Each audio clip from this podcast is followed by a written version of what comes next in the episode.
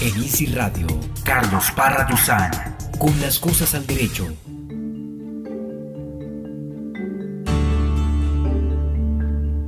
Saludamos a toda la audiencia de INSI Radio y de este programa Las Cosas al Derecho, que día tras día pone sobre la mesa temas de gran trascendencia para toda la población y en particular para la población con discapacidad.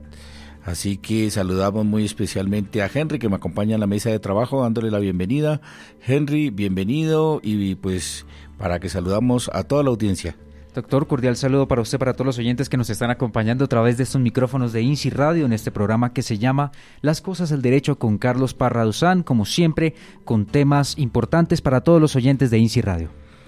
Bueno, Henry, pues desde luego que saludar eh, en esta semana, el pasado miércoles que se conmemoró el Día Internacional de la Mujer, a todas nuestras eh, mujeres colombianas, las mujeres con discapacidad y en particular las mujeres con discapacidad visual en este programa que si bien es cierto no va a ser exclusivamente dedicado a una temática de género, sí desde luego que vamos a hablar de la educación inclusiva. Y esto a propósito del comentario general del Comité de Naciones Unidas, el comentario general número 4 referido al artículo 24 de la Convención sobre Educación Inclusiva. Eh, comentábamos preparando el programa con Henry que el Comité de Naciones Unidas, digamos que podría uno generalizar que eh, trabaja en tres tipos de documentos. Uno, las observaciones y recomendaciones que le hace a los estados sobre cómo adoptar la convención, que ya se las hizo al Estado colombiano, que fue donde se refirió Henry en el párrafo 20 y 21 a Teletón y en el párrafo 58 y 59 a la rehabilitación y también mencionó a Teletón. Así a todos los estados parte les hace observaciones y recomendaciones. Ese es el primer tipo de documento. El segundo, bueno, para la elaboración de este primero hace una lista de preguntas, pero eso es, eh, digamos, como el trámite para llegar a esas observaciones y recomendaciones. El segundo son los eh, General Comment, o eh, comentarios generales que son unos documentos donde escogen una temática que por la trascendencia, por la importancia, por la relevancia que tiene, se hace un documento genérico para todos los países sobre un derecho específico. En ese sentido, el Comité de Naciones Unidas para el Seguimiento de la Convención sobre la Discapacidad ha hecho cuatro comentarios generales. El número uno que fue sobre capacidad jurídica, artículo 12 de la Convención, pues que es toda la dificultad de las personas que les sustituyen la personalidad al declararlos interdictos, porque tienen discapacidad, entre comillas, mental o con el discurso de la Convención intelectual. Es decir, la tradicional eh, figura jurídica del derecho romano que se llama la tutela o la curatela, que le nombran un tutor que es quien toma las decisiones por esa persona declarada interdicta o incapaz. En el Código Civil se declara incapaz para tomar decisiones que lo afecten jurídicamente. Es decir, que no se pueden casar, no pueden vender, no pueden adquirir, sino que lo decidirá su tutor. Ese fue el comentario general número uno sobre capacidad jurídica. El comentario número dos se realizó en el 2015 y fue eso, o creo que anteriormente, en el 2014, fue sobre la accesibilidad, artículo 9 de la Convención, sobre la accesibilidad física para eh, disfrutar del goce de otros derechos como ir a la universidad, al trabajo, tener todas las condiciones de accesibilidad, artículo 9 de la Convención. Y el año pasado, en el comité, Henry, aprobamos dos eh, comentarios generales el, el comentario general número 3 sobre los derechos de las mujeres con discapacidad, en el entendido que es un grupo mayormente vulnerable comparativamente con los hombres con discapacidad. Es decir, hay un comentario específico del derecho a la mujer que me comprometo, dicho sea de paso, a traerlo también a este programa, prepararme para traerlo a este programa. A veces tenemos las dificultades que los comentarios se demoran en la traducción al español y voy a buscar uno para estudiarlo, ya que eh, pues estudiarlo todo en inglés es bien complicado porque hay palabras que uno o términos en inglés que uno no logra comprender. Y el número cuatro, el comentario general número cuatro, El General Comment número 4 es el que traemos hoy. Henry, que usted tiene en su tablet, que es el material de trabajo del día de hoy, que es sobre la educación inclusiva. Y esa temática pues la he estado trabajando, estoy escribiendo un artículo para una revista internacional sobre los nuevos estándares internacionales de la educación inclusiva eh, para eh, compartirla con los oyentes, los ciberoyentes, compartirla con la mesa de trabajo y un poco dimensionar qué es la educación inclusiva, qué barreras tenemos, qué obstáculos tenemos y por eso este documento fue eh, realmente un poco complejo. La aprobación en el comité en Ginebra nos costó mucho a los 18 miembros ponernos de acuerdo y desde luego que hay cosas que el debate de la, del comité son cerradas, así que no voy a comentar algunas eh, infidencias de ese debate, pero sí comentarles que fue bastante difícil. De hecho, Henry, el, el, el General Comment número 4 del artículo 24 de la Convención sobre la Educación Inclusiva veíamos la estructura, ¿no? Que tiene una introducción, tiene un contenido legal del artículo 24, tiene unas recomendaciones para el Estado parte, tiene eh, eh, una comparación, o mejor dicho, un desarrollo con respecto a otros derechos, cómo se interrelacionan todos los derechos, y por último tiene cómo se debe implementar en los estados que han ratificado la convención. Entonces digamos que esa es la estructura, una estructura de cinco partes, introducción, propiamente el artículo 24 la segunda, la tercera recomendaciones a los estados que han ratificado la convención, la cuarta eh, para desarrollo de otros derechos eh, conexos al artículo a la educación inclusiva y quinto cómo se debe implementar en los países, en los estados que han ratificado. Y es que esto, Henry, es muy importante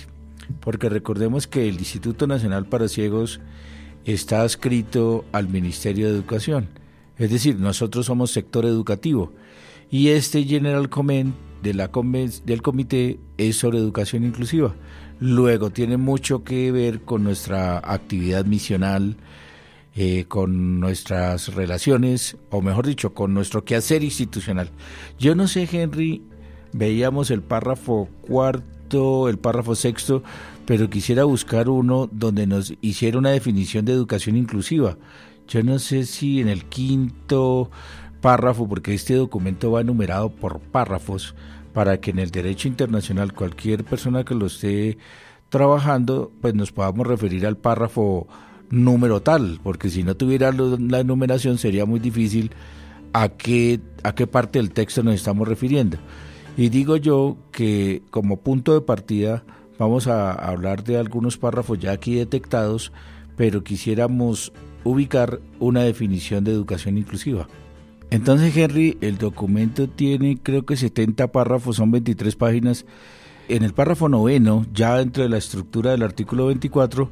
podemos encontrar una, una primera aproximación a una definición de qué es educación inclusiva.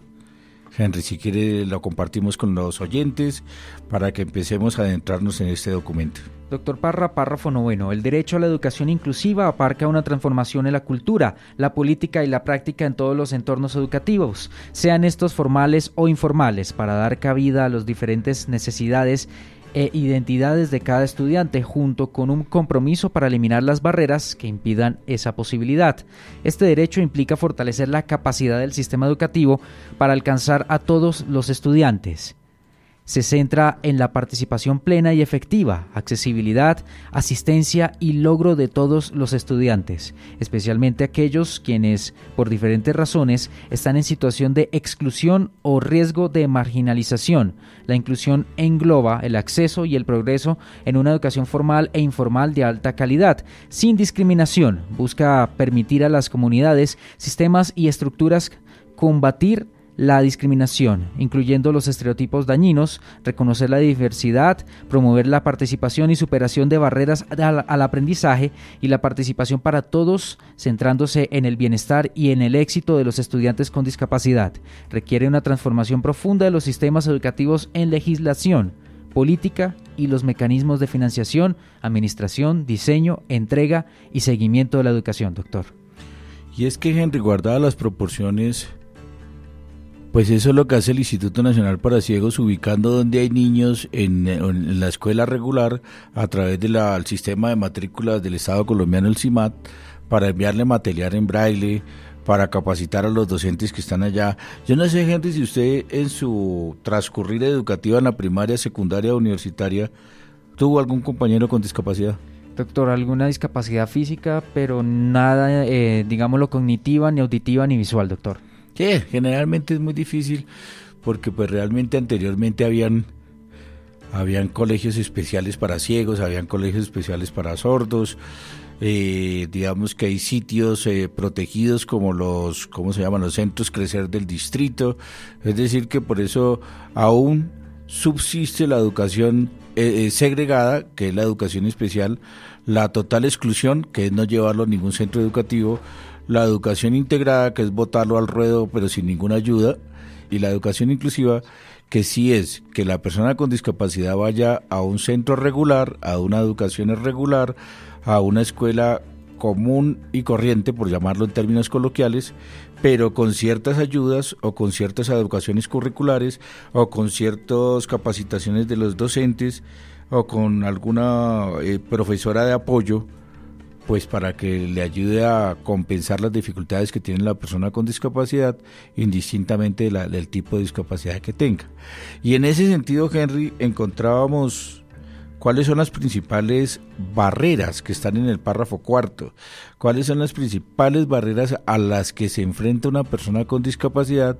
cuando pretende ir a una institución regular primaria, secundaria, universitaria, que es el mandato de la Convención de Discapacidad y es el mandato de este General Comment número 4, que ya no habla de educación, no se habla del derecho a la educación, sino que definitivamente le apostó por el derecho a la educación inclusiva.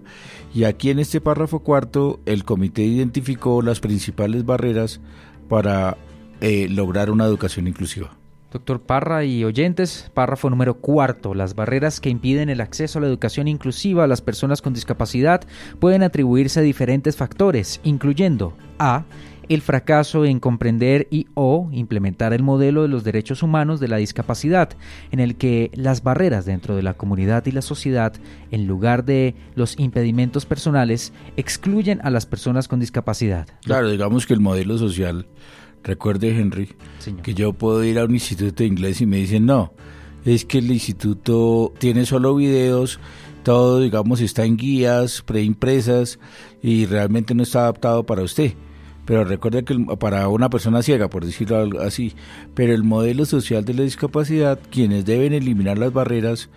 no es la persona ciega, es el entorno. Es decir, que el entorno debe, ser, debe adaptarse para que una persona ciega pueda estudiar, en este caso que estoy poniendo inglés, ¿no? Digo, digo inglés porque, porque yo fui víctima de muchos sistemas de, enseñanza de inglés que eran muy visuales a través de videos, a través de, digamos, como, como unas guías que casi no se adecúan a la persona ciega. Entonces, por eso digo que lo primero que trae aquí es el enfoque de derechos humanos, que debe adaptarse el entorno a la persona ciega y no al revés, forzar a que la persona ciega pues haga maravillas para poder tener un rendimiento óptimo en los distintos cursos regulares. ¿Qué otra barrera encontramos, Henry? Doctor, la B, la persistente discriminación hacia las personas con discapacidad, agravada por el aislamiento de aquellas personas que todavía viven en instituciones residenciales y por las bajas expectativas sobre aquellos que lo hacen en entornos ordinarios, permitiendo que los prejuicios y el miedo crezcan y permanezcan sin ser combatidos, doctor. Pues sí, sabemos que aún, aún subsiste por ejemplo, los, eh, los que perdimos la vista, lo que, los que adquirimos una discapacidad, a mí me tocó ir, Henry, a una institución de ciegos. Los dos años, creo, para terminar cuarto y quinto de primaria. Y definitivamente, pues en esos centros, si bien es cierto, es chévere compartir con compañeros ciegos que viven la misma situación de uno, pero también es cierto que se va uno aislando del resto de la sociedad porque pues va quedando segregado eh, en un entorno, si bien protegido, si bien agradable, si bien de camaradería en medio de los compañeros ciegos, pues de todas maneras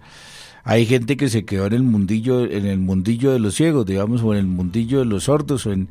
por eso, de todas maneras, sí hay cierta discriminación o a veces cuando llegan a matricular a un niño le dicen, nosotros no tenemos las condiciones para brindarle una educación adecuada, por favor llévesela a un centro para ciegos. Es decir, siempre sigue existiendo esa discriminación. Aunque dicho sea de paso, pues aquí ya no hay institutos de ciegos, ¿no? Creo que el de Medellín lo cerraron, el de Bogotá lo cerraron, no sigue abierto, pero ya no da educación regular y el de Bogotá sí definitivamente por ahora, si bien es cierto, tiene la, es decir, el permiso de funcionamiento como primaria, no tiene niños inscritos en los cursos de primaria. Entonces digamos que todavía sigue persistiendo la discriminación como acceso a la educación inclusiva, Henry.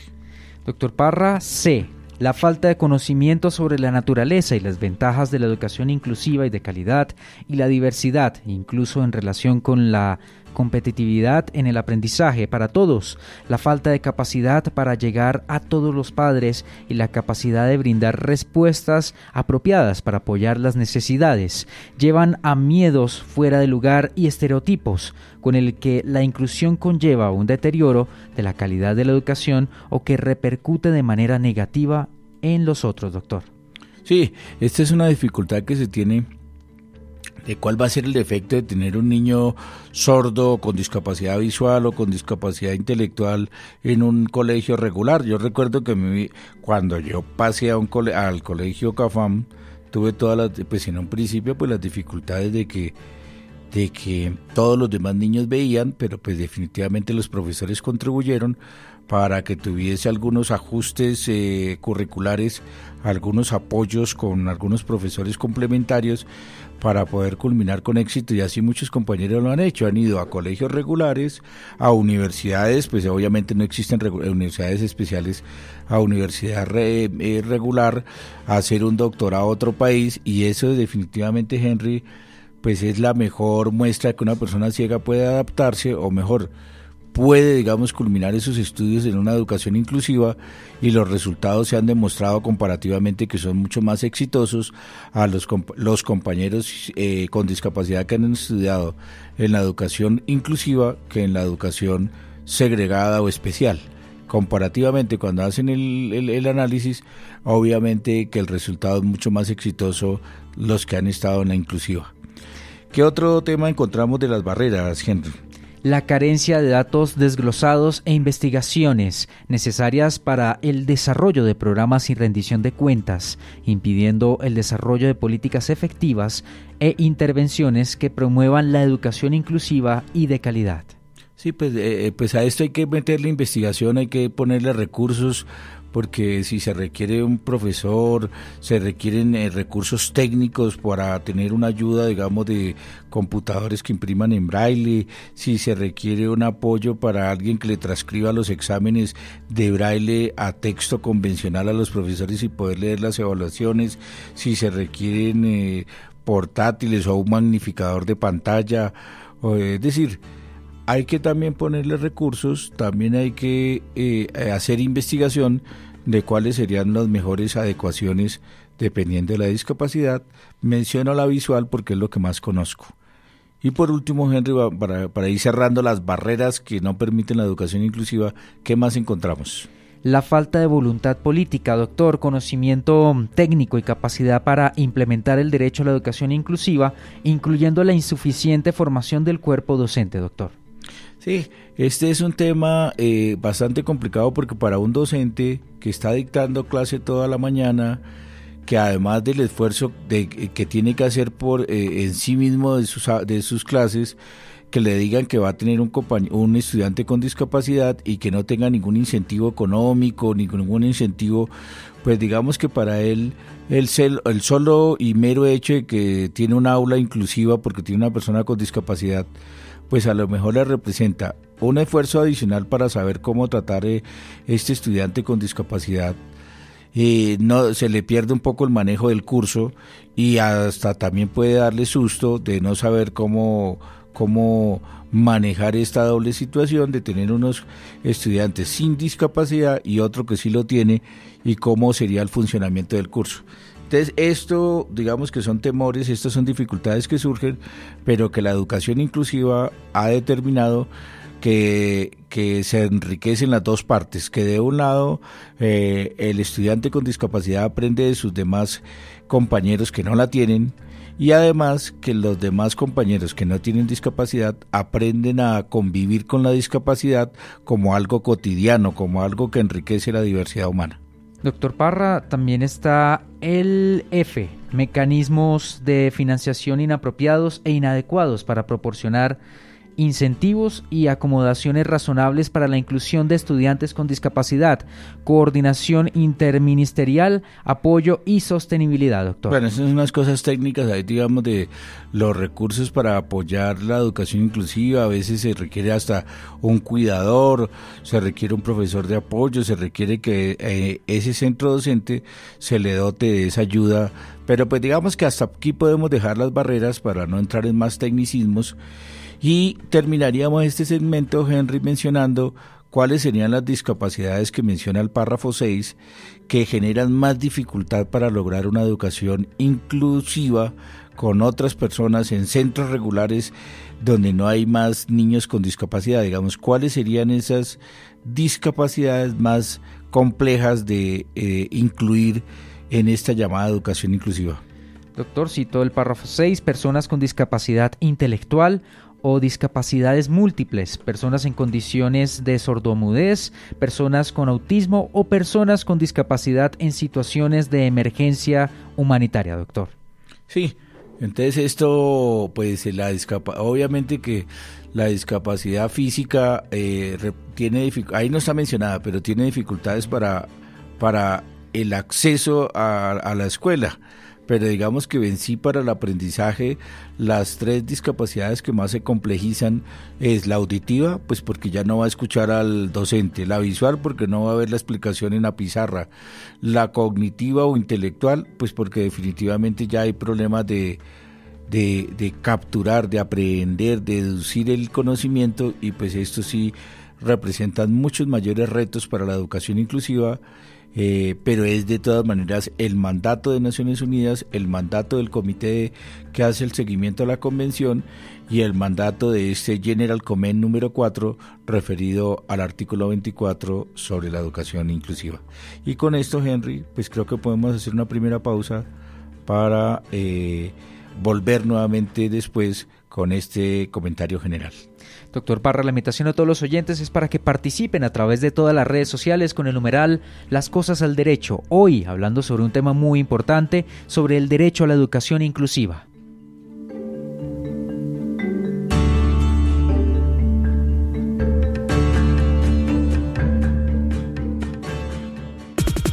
Escríbanos en Twitter usando el hashtag numeral Las Cosas al Derecho.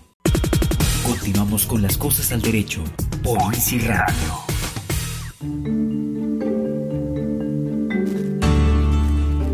Volvemos a las cosas al derecho hablando del comentario general número 4 del Comité de Naciones Unidas referido a la educación inclusiva, Henry, y estamos pues un poco abordando este comentario general eh, y les decíamos que tiene una introducción, que posteriormente habla propiamente del desarrollo del artículo 24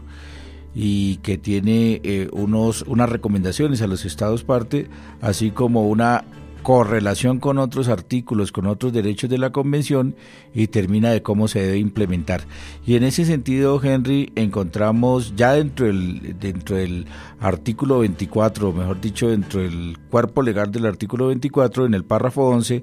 los modelos que históricamente han vivido las personas con discapacidad cuando se han enfrentado a la educación. ¿Cuáles modelos menciona el comité, Henry, que son Así ha sido históricamente y afortunadamente pues antes de dar el tránsito o el salto a la educación inclusiva. Doctor Parra, citamos el párrafo 11, el comité subraya la importancia de reconocer las diferencias existentes entre exclusión, segregación, integración e inclusión, doctor Parra. Y ahí los explica, ahí mismo en el párrafo Henry, pero es decir, la exclusión porque históricamente a las personas con discapacidad no se nos llevaba a la escuela. Es decir, que era muy comúnmente ver, pues, incluso aquí lo vemos sobre todo en las zonas rurales, eh, cómo a los niños con discapacidad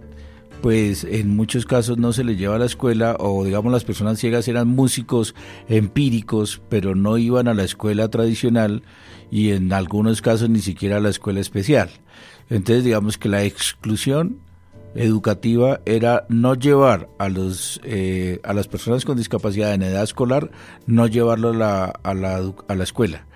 el segundo es de la escuela especial que fue hace pues hacia los hace hasta hace 30, 20 años era llevarlos a eh, escuelas especiales con otros niños con la misma discapacidad, es decir, a la escuela de sordos, a la escuela de, niños ciegos, y ahora pues digamos que eso ya ha hecho un tránsito eh, y ya no existen esas escuelas especiales porque se ha demostrado que los niños que estudian con eh, compañeros con su misma discapacidad se encierran en se encierran digamos que en un mundo y aprenden digamos como unos comportamientos propios de la ceguera o propios de la del mundo de lo de lo no oyente y digamos que no aprenden a correlacionarse con niños sin discapacidad. Entonces digamos que esto cada vez más está desapareciendo, pero no obstante el comité ha detectado, Henry, que en algunos países que tienen muchos recursos todavía se mantiene la educación especial, eh, lo veíamos hace poco en España, todavía se mantienen escuelas especiales cuando definitivamente el, el diagnóstico psicopedagógico de la persona no da para estar en una, en una escuela regular. Entonces todavía este fenómeno de la educación especial se sigue manteniendo, subsiste y es precisamente lo que el Comité de Naciones Unidas quiere atacar con esta, este comentario general número 4 de que es indispensable que se garantice la educación inclusiva, inclusiva, que no pueda haber educación segregada. Eso es lo que, lo que está atacando este comentario general número 4 porque los educadores, los psicólogos han detectado los problemas que trae la educación segregada, la educación especial, termina casándose ciegos con ciegos, sordos con sordos, termina, digamos, generando unos guetos eh, culturales entre ellos mismos. Por eso, posteriormente se dio el salto al modelo de educación integrada, que fue previo al de la educación inclusiva. El de la educación integrada, Henry, era vincular a los niños y a los estudiantes a escuelas regulares, a escuelas convencionales, pero el problema fue que eh, no se contempló las ayudas curriculares, no se contemplaron la preparación de los docentes, digamos que se llevó a la escuela regular de manera forzada y lo que se veía en, la escuela era que a la hora de los descansos, de los recreos, pues los niños con discapacidad eran aparte de los niños sin discapacidad, que a la hora de la ubicación en el curso, pues terminaban siendo, están en, la misma aula, pero, pero digamos de manera integrada, pero integrada forzosamente. Por eso se dio el tránsito a la educación inclusiva, que es una integración pero con apoyos adecuados a los profesores, con apoyos en los materiales, con apoyos en profesores complementarios, y eso sí se llamó educación inclusiva, que es, digamos, eh, como la, el propósito que tiene Naciones Unidas, que sí, vayan a la escuela, pero con ciertos apoyos que le garanticen su éxito educativo, que le garanticen, digamos, como eh, eh, permanecer en el aula regular con, con, éxito y con un buen rendimiento a la persona con discapacidad, al estudiante con discapacidad. Y eso es lo que menciona este párrafo número cuarto, los cuatro modelos subyacentes, el de la exclusión, eh, el de la eh, segregación, que eran educación, eh, escuelas especiales, el de la integración, que es una, una integración forzada, y el de la educación inclusiva, que es el que pretende garantizar la Convención de Discapacidad en su artículo cuarto, lo cual se ve vertido, se ve enriquecido con este General Comment número 4 sobre educación inclusiva que estamos hablando en este programa, de las cosas al derecho, Henry, hablando de las dificultades, de las barreras, de los modelos que han trasegado en la educación inclusiva, hasta llegar a este, este párrafo número 10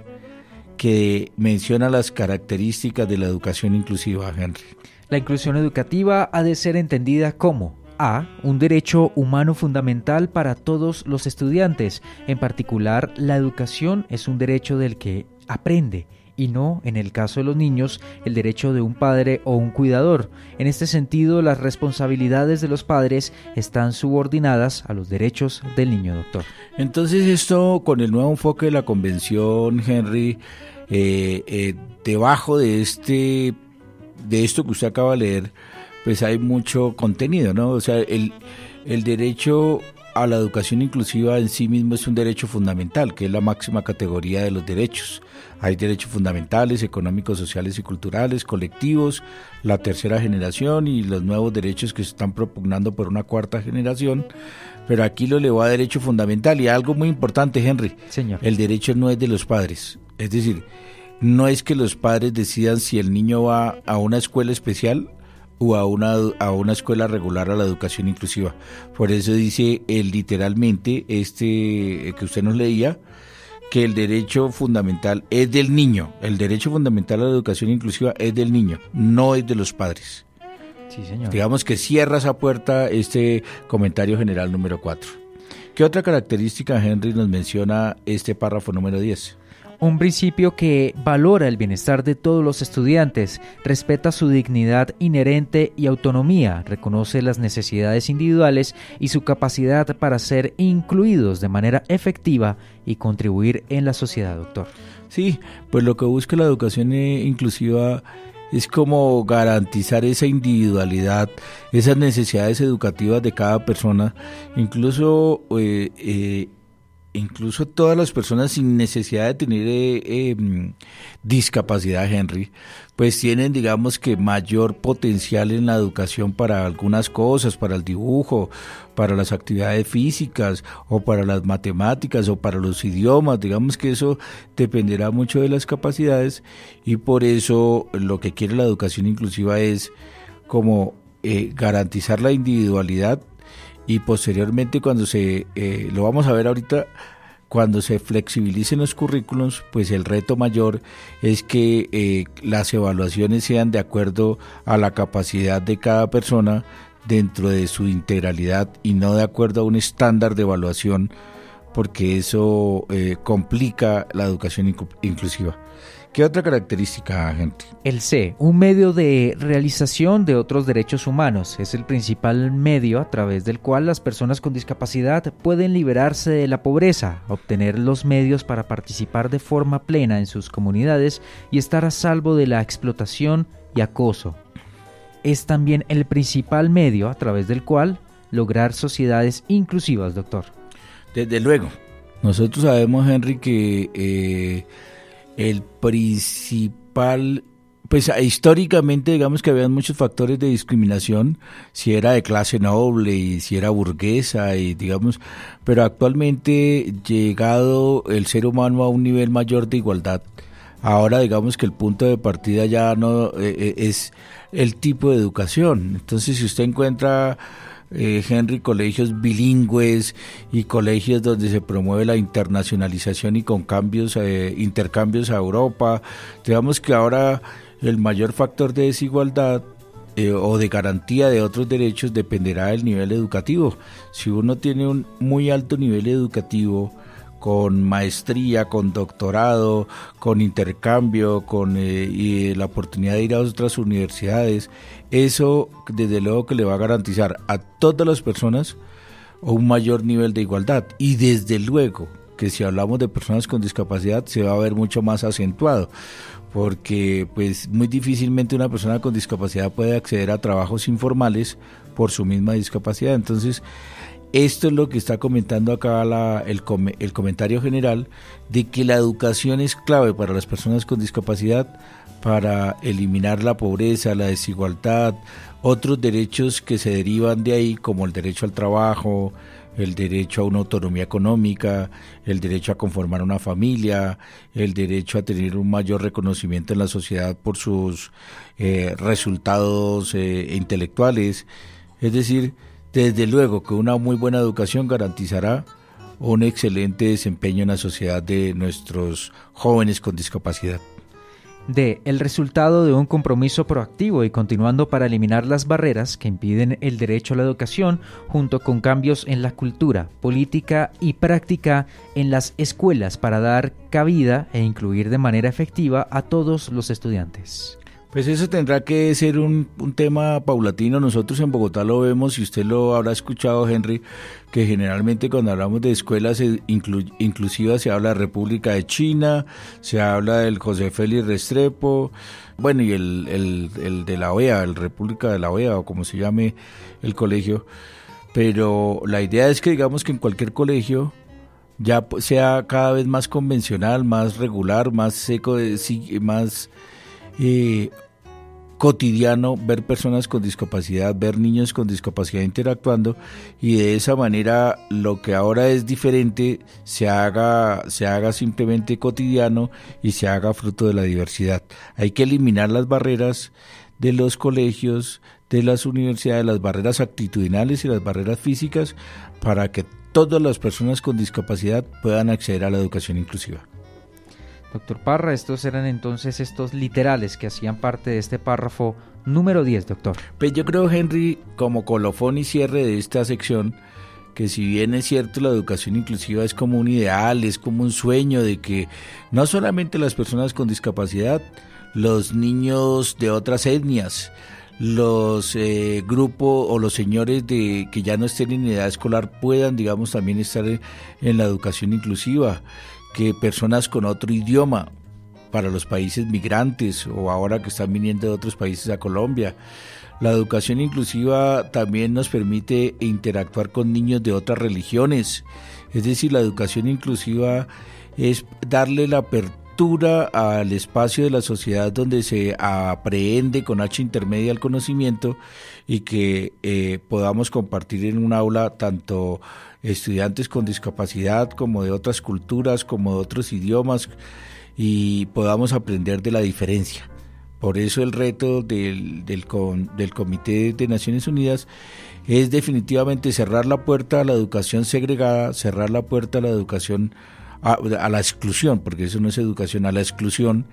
y eh, propender por una educación inclusiva donde quepamos todos y podamos aprender de la diversidad humana. Por eso eh, comentábamos estos dos párrafos claves del 10 y el 11 del comentario general de Naciones Unidas, que es un documento público que se encuentra eh, justamente en la página de Naciones Unidas. Entonces, con este mensaje de la educación inclusiva, cerramos este segundo segmento para volver aquí, a las cosas al derecho.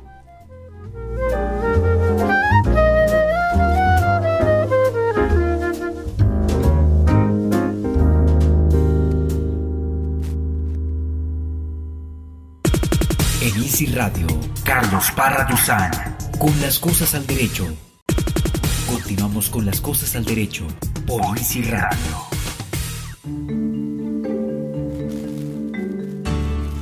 Volvemos con esta temática de la educación inclusiva y sí que eh, eh, adquiere relevancia cuando Colombia tiene como propósito en su Plan Nacional de Desarrollo Todos por un Nuevo País, pero sobre todo con tres ejes, equidad, paz y educación. Y en esto, pues eh, Henry, qué mejor que buscar la paz a través de que todos nuestros jóvenes eh, con discapacidad tengan educación y sobre todo educación garantizada en la educación inclusiva, que todos puedan acceder a la, a la, a la educación básica, que es hasta 11, y sobre todo a la educación secundaria, que le garantice una inclusión laboral. Por eso estamos hablando como de estas características de la educación inclusiva, de cuáles son las barreras, pero también cuáles son las características de la educación inclusiva. Y ahora veríamos, Henry, cuáles son las obligaciones del Estado colombiano al haber ratificado la convención y de todos los demás países que la han ratificado. Por eso en el párrafo 38, como les decía que eh, el comentario general número 4, todos los párrafos están enumerados para poder uno hacer alusión a cuál se refiere, sobre todo cuando hablamos en escenarios donde se hablan en distintos idiomas, pues es clave para poder ubicar a qué nos estamos refiriendo. Y en el párrafo 38 empieza a hablar Henry de las obligaciones del Estado colombiano eh, sobre la educación inclusiva. Pues del Estado colombiano no, porque es una observación general, pero digamos que aplicándolo a nuestra realidad, ¿cuáles, eh, ¿cuáles serían las obligaciones, Henry? Los Estados partes deben respetar, proteger y cumplir cada una de las características esenciales del derecho a la educación inclusiva, disponibilidad, accesibilidad, aceptabilidad y adaptabilidad. La obligación de respetar exige medidas que eviten que se impidan el disfrute de este derecho, como sucede con la, con la, legislación que excluye a determinados niños con discapacidad de la educación, o la negación de la accesibilidad, o de la realización de ajustes razonables. El deber de proteger requiere tomar medidas para prevenir que terceras partes interfieran en el disfrute del derecho, como por ejemplo los padres que se niegan a llevar a las niñas con discapacidad a la escuela, o instituciones privadas que se niegan a inscribir a personas con discapacidad por su condición.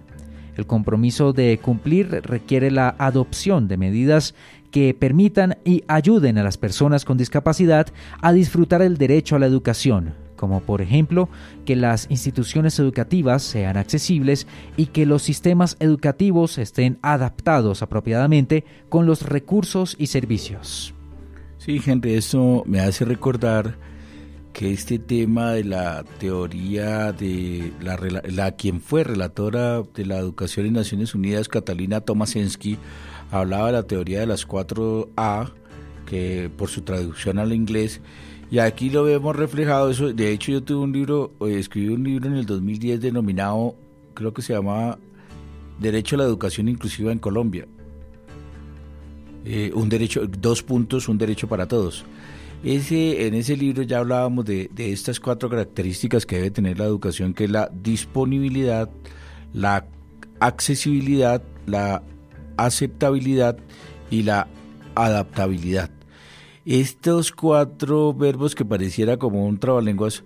el tema es que la disponibilidad es que todas las escuelas regulares deben estar disponibles para las personas con discapacidad. Es decir, eh, si bien es cierto hay algunas escuelas que se han ido como fortaleciendo en sordos o se ha ido fortaleciendo en ciegos, como hablábamos del República de China, como hablábamos del Colegio Filadelfia para sordos, que no es para sordos, inicialmente fue para sordos, pero ahora tienen niños con y sin discapacidad, pero tradicionalmente pues digamos que es conocido por, por, por su eh,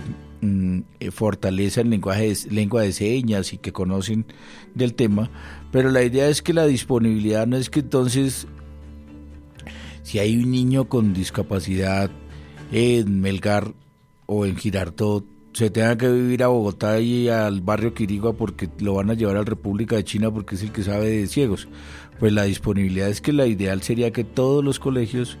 fuesen disponibles para que los niños y niñas no tengan que salir del núcleo donde vive su familia. Es decir, uno de los estándares de calidad de vida es que uno pueda estudiar en el barrio. Casi que uno pudiera tener que estudiar en el barrio y no tener que mandar a los niños a los colegios del norte con una hora de ruta hasta que no van a los colegios campestres. Digamos que eso no está dentro de los estándares de calidad de vida, sino por el contrario, pues que uno pueda estudiar en el núcleo, ¿cómo se llamará? En el núcleo del barrio, digamos, en el entorno. Y eso es lo que pasa con eh, las personas con discapacidad cuando quieren ir a la educación inclusiva, que muchas veces los mandan hasta otras ciudades, a otros barrios, a otras localidades, y por eso es el principio o, o el propósito de la disponibilidad, que los colegios estén disponibles para recibir a personas con discapacidad. Lo segundo es la accesibilidad, es decir, que todos los colegios eh, tengan como unos mínimos, Henry, de accesibilidad física para poder eh, subir las escaleras o que el niño no se vea confinado a tomar su clase todo toda la trayectoria, toda la primaria, toda la secundaria en el primer piso porque no hay escaleras para subir. Nunca conoció el auditorio porque queda en otro piso, nunca conoció cómo se ve el colegio desde arriba, desde las ventanas, desde la terraza, porque le habilitaron y le adecuaron solamente el primer piso, un salón, y todos los demás compañeros se vieron obligados a recibir las clases en el primer, en el primer eh, salón junto con su compañerito de clase porque no le pudieron adaptar más de las instalaciones del colegio. Esa es, digamos, la accesibilidad. ¿no, Henry? O que tenga que entrar por otra entrada y no por la entrada principal, como lo hemos visto en algunos casos concretos. Entonces que tengan que entrar por allá una puerta atrás donde hay una rampa, pero se prohibió toda la vida de poder entrar por la pues por la entrada regular, la principal, la puerta grande del colegio y disfrutar de sus demás compañeros, es la accesibilidad. Por eso ahora que se están haciendo estos grandes colegios, megacolegios, se pide que también haya accesibilidad y a lo mejor no solamente para las personas con discapacidad, sino cuando vayan en monopatín o cuando lleguen en bicicleta, ahora que se está eh, eh, incentivando el uso de la bicicleta, o cuando alguno se haya accidentado y digamos esté utilizando transitoriamente muletas. Es decir, hay muchas, much, o cuando los niños pequeños van con esas maletas tan grandes que tienen ruedas, ¿no, Henry? Puedan, digamos, hacer rodar su maleta y no tengan que estarla cargando todo el tiempo, es importante una rampa. Entonces, por eso la accesibilidad. Y la aceptabilidad, o la... Sí, señor, está disponibilidad, accesibilidad, aceptabilidad y la adaptabilidad. la aceptabilidad, Henry, es que, digamos, la adecuación curricular la profesora con apoyo si tiene que ir al aula con los demás eh, muchachos, que sea aceptable el ajuste que tiene que tener el niño. Si va a ir con un computador que habla en voz alta como el JOS que ustedes lo conocen aquí con Adriano y usted, pues que sea aceptable el ajuste que está teniendo el niño para poder tener el rendimiento, que no le nieguen pues la, la, el ajuste que tuvo, sino que sea aceptable dentro de la escuela eh, eh, la adecuación que tuvo que tener para poder tener ese rendimiento. Digamos, el niño autista que no habla tiene una tablet donde señala, digamos, con símbolos eh, en la tablet lo que quiere y digamos que ese sería que sea aceptado, aceptado dentro de la comunidad académica, dentro de los demás niños, cuál cuál es el ajuste que tiene si tengo que tener un enfermero o un cuidador dentro del el, curso, pues que sea aceptado, por eso dice aceptabilidad, que se acepte esas condiciones que tiene que tener la persona con discapacidad para poder estar en la educación inclusiva. Y por último, pues la adaptabilidad, que es eh, justamente que se adapten los currículums, por ejemplo, si yo no veo y no puedo tomar la clase de dibujo, pues que se me adapte Henry o a un sistema de termoformado con alto relieve o se me adapte o se me haga una conversión de las gráficas, digamos, en alto relieve, algo que yo pueda desempeñar. Si el niño con discapacidad física no puede realizar educación física, pues que le pongan algunos trabajos de cómo se desarrollan algunos deportes, cómo es el reglamento de tales deportes, al menos de manera teórica, si es que definitivamente no puede ver o no puede hacer la práctica la educación física, es decir, la adaptabilidad en la escuela. Eso es una obligación de los estados que han ratificado la convención, Henry y veíamos, creo que íbamos a ver el 39, ya para terminar esta parte de las obligaciones de los estados sobre la educación inclusiva. Doctor Parra, el 39, exactamente el artículo 4.2 dispone que los estados partes comprometan medidas hasta el máximo de sus recursos disponibles en materia de derechos económicos, sociales, sociales y culturales. Sí, señor. Es, justamente, ese es un principio del derecho, que los estados se comprometan hasta el máximo de su posibilidad económica. Entonces, es decir, que doten de tablets eh, con eh, sintetizadores de voz a los niños ciegos, que le puedan pagar un intérprete a los eh, niños sordos en las escuelas, hasta el máximo de sus posibilidades. Recordemos que el Estado colombiano,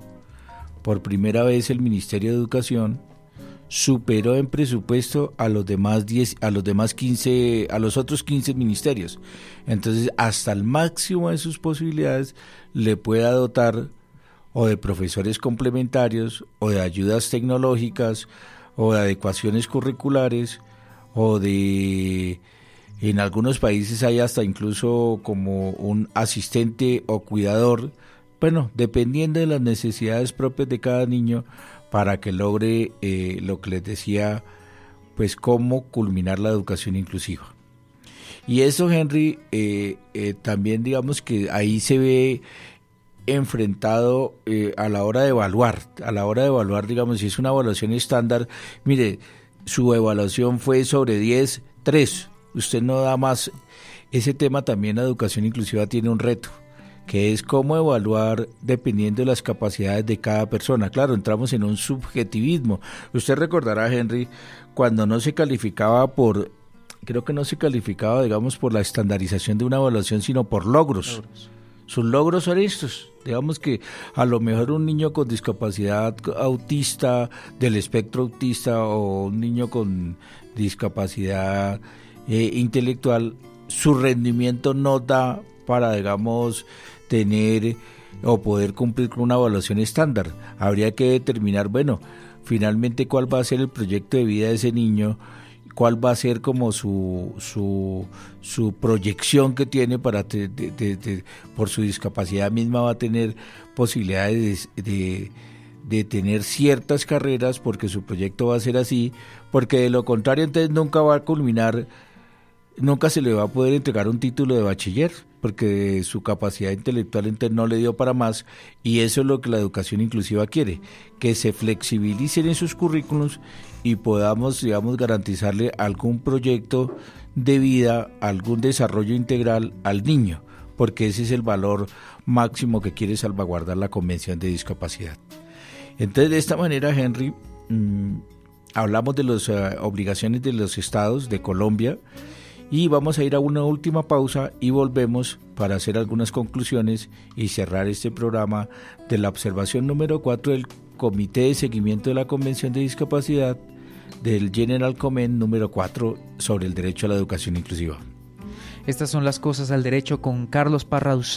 Recuerden que estamos a través de las diferentes redes sociales, arroba bajo radio en Twitter y nuestro fanpage de Facebook, emisora INSI. Al aire, en INSI Radio, las cosas al derecho con Carlos Parraduzán.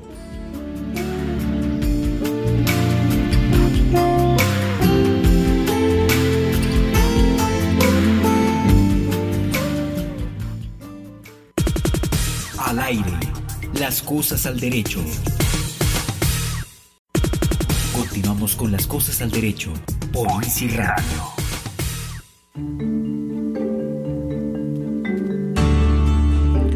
Volvemos a las cosas al derecho y a este programa eh, específico sobre educación inclusiva y hablando, Henry, de un documento oficial del Comité de Naciones Unidas,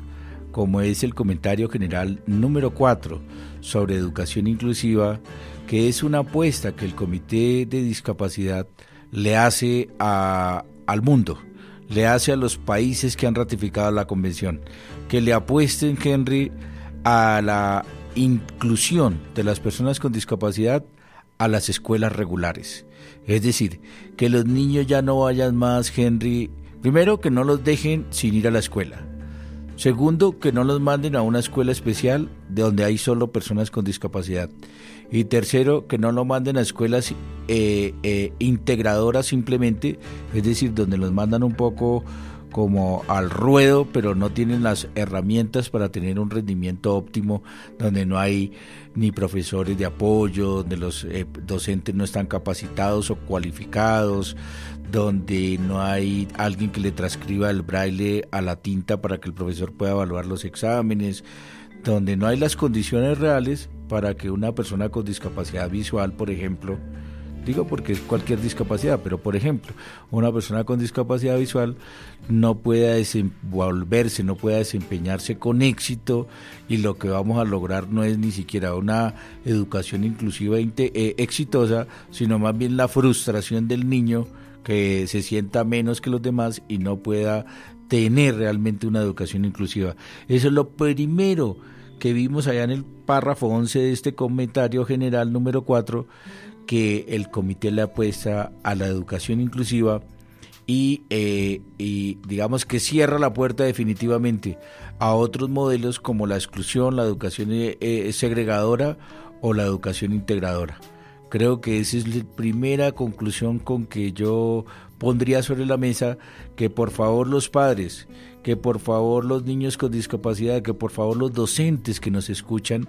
sepan que la apuesta de Naciones Unidas en este comité es a la educación inclusiva. Que si quiere Henry de manera ya como sucinta, como por ir cerrando eh, de este eh, General Comment número 4, ¿qué otra cosa podemos ir extractando, Henry? Doctor Parra, exactamente, yo tengo dos conclusiones, doctor, con respecto a lo que usted ha mencionado, y es que el entorno se debe adaptar a la persona con discapacidad visual, las guías y demás elementos deben ser adaptados y no al revés. Muy también consiguiente a la primera conclusión suya, doctor. Otra, pues que se debe respetar, proteger y cumplir cada una de las características esenciales del derecho a la educación inclusiva. Aquí es donde citamos las cuatro A, doctor, como lo mencionó usted, la disponibilidad, accesibilidad, aceptabilidad y adaptabilidad, doctor Parra. Sí, hay otro hay otra conclusión que yo me llevo y que me parece muy importante, Henry, y lo dice el Comité de Naciones Unidas a través de este General Comment número 4, que es que la educación es fundamental para garantizar el derecho a la igualdad. Es decir, la educación, como todos los derechos según las mismas Naciones Unidas, se interrelacionan, se complementan, son interdependientes entonces, garantizando una buena educación y un buen nivel educativo, Henry, si muy seguramente nuestros jóvenes y, personas mayores con discapacidad van a poder tener cargos altos, van a poder desempeñarse en, niveles importantes de la sociedad, van a poder eh, muy seguramente llegar a, a, unos niveles de profesionalidad eh, importantes y van a poder, digamos, como ser ejemplos dentro de la sociedad. Pero eso solo lo podremos garantizar, Henry, si garantizamos la educación inclusiva y que culminen la educación básica y que culminen la universidad. Y ahora, en muchos casos, Henry, ya ni siquiera ser universitario es, es, es, garantía, digamos, de cargos importantes. Ahora hay que ir a especialización, maestría, doctorado, postdoctorado. Es decir, ahora dentro, el, dentro de cada vez va elevándose más los niveles educativos, cada vez se va volviendo más especializada la educación y por eso hay que hacer más esfuerzos, redoblar los esfuerzos para que nuestros jóvenes con discapacidad lleguen a niveles importantes de la educación, porque de lo contrario si no hay educación, no se les va a poder garantizar, Henry, una inclusión laboral exitosa. Eso, mejor dicho, esto es de perogrullo, esto que lo que estoy diciendo es casi que obvio, pero digamos que lo dice el Comité de Naciones Unidas y lo refuerza que, digamos, en personas con discapacidad que no se les dé una educación, casi que los condenamos a la exclusión, casi que los condenamos a no poder conformar una familia, los condenamos a no poder tener una vida económica autónoma. Es decir, esto sí que es una condena. Por eso la Convención de Discapacidad, el primer salto que da o la primero que recomienda el derecho a la educación inclusiva de nuestros jóvenes. Y por eso quise traer, Henry, este documento que se aprobó en agosto del año pasado el comentario general número 4 sobre la educación inclusiva de los niños y de las niñas con discapacidad, de los jóvenes eh, con discapacidad, para garantizarles otros derechos que se derivan después de la educación. Entonces yo creo que es muy importante, Henry, haberles traído otro día, traeremos algún otro comentario general. Ya prometí que el de las mujeres con discapacidad, también está el de accesibilidad y el de eh, capacidad jurídica. Hemos traído este que lo he estado trabajando recientemente en Naciones Unidas y por su vigencia, por eh, la interrelación directa que tiene con el INSI, por un tema que lo he trabajado personalmente en el comité, lo quise poner sobre la mesa, lo quise compartir con todos los ciberoyentes y, y desde luego Henry que le agradezco aquí que lo hayamos traído, que estemos moviéndonos por los, sus párrafos, extractando lo más importante. Eh, pero obviamente recomendándole a todos los oyentes que lo lean, que accedan a él, puesto que nosotros solamente eh, hicimos, digamos, como, como un resumen, extractando lo que nosotros considerábamos lo más importante, pero esto no, no deja de lado que ustedes mismos vayan al documento, lo, lo lean y puedan extractar lo más importante para sus trabajos, para sus ejercicios de análisis sobre el derecho a la educación inclusiva. Y pues creo que fue un tema muy importante y desde luego Henry que vamos a invitar a los oyentes a que nos acompañen a nuestras redes para despedirnos de este programa de las cosas al derecho. Doctor Parra, de paso también agradecimiento por eh, tocar otro tema importante y esclarecerlo también para todas las personas que nos estuvieron acompañando a través de los diferentes medios www.inci.gov.co slash radio, como lo menciona el doctor Parra, aquellas personas que nos estuvieron escribiendo a través de las redes sociales, en Twitter, arroba inci-radio, nuestro fanpage de Facebook, emisora INSI, doctor Parra. Pues muchísimas gracias a todos los ciberoyentes por la atención prestada, por estar conectados con nosotros aquí desde INSI Radio y pues con toda seguridad estaremos trayéndoles temas de actualidad para la discapacidad, de actualidad para el país, como este de la observación del comentario general número 4 y pues con todo cariño hemos estado transmitiéndoles este programa y muy seguramente lo seguiremos acompañando desde aquí, desde la Casa de los Ciegos, desde la cabina de INSI Radio y desde este programa Las Cosas al Derecho. Muchísimas gracias.